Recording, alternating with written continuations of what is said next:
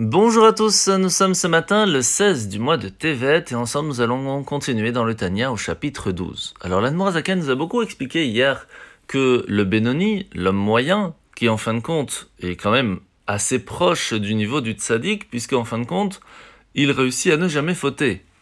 Donc quelle est vraiment la différence qu'il y a entre un juste et un Benoni?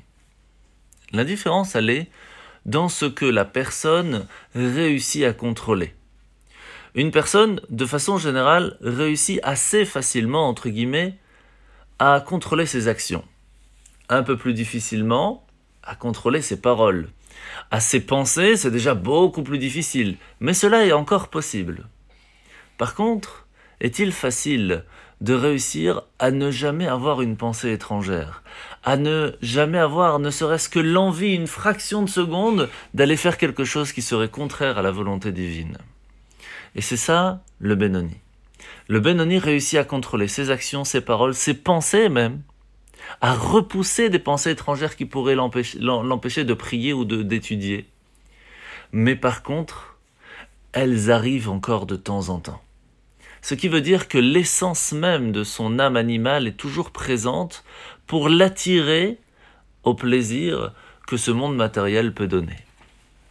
Par contre, à force de réussir à se concentrer, à ressentir cet amour divin, la personne peut réussir à certains moments de la journée, comme au moment de la prière, de réussir à mettre de côté, à faire endormir le Yetzirah pendant un moment. Mais par contre, il peut se réveiller. C'est la différence qu'il y a entre le tzaddik et le Benoni. Alors comment devons-nous faire, nous, pour réussir à arriver à ce niveau-là? Alors premièrement, il faut savoir que lorsqu'on arrive, ne serait-ce qu'à ressentir que notre âme n'est pas encore totalement parfaite, eh bien le premier conseil, c'est la lecture des Teilim. Ça permet vraiment de faire comme un mikvé, comme un, lavage spirituel de son âme. Après, il y a ce que l'on appelle le midrash, le fait de comprendre vraiment les histoires qu'il y a autour de, de chaque sujet de la Torah qui vont nous permettre de ressentir l'amour et la crainte divine. Puis, le niveau de l'étude du Zohar, les parties cachées de la Torah, qui elles vont nous permettre de vraiment ressentir la grandeur de Dieu et de ressentir que nous vivons avec lui à chaque instant. La mitzvah de ce matin, c'est la mitzvah positive numéro 49. Cette mitzvah nous rappelle que lorsque arrive le jour de Yom Kippour, il est important de faire toutes les lois qui sont en rapport, qui vont nous permettre d'être pardonnés. Il faut savoir qu'il y a énormément de détails.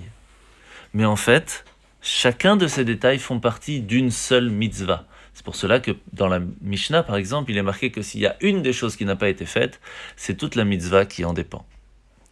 La paracha de la semaine, nous sommes aujourd'hui parachat Vayechi, où nous voyons que euh, Yaakov va bénir chacun de ses enfants et va les comparer à un animal. Des fois des animaux sauvages, des fois des animaux domestiques, comme Naphtali qui était une biche qui était lancée.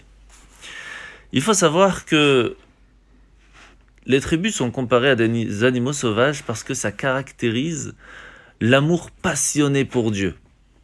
C'est sauvage, c'est un désir de s'échapper à l'existence matérielle pour vraiment réussir à s'attacher à Dieu.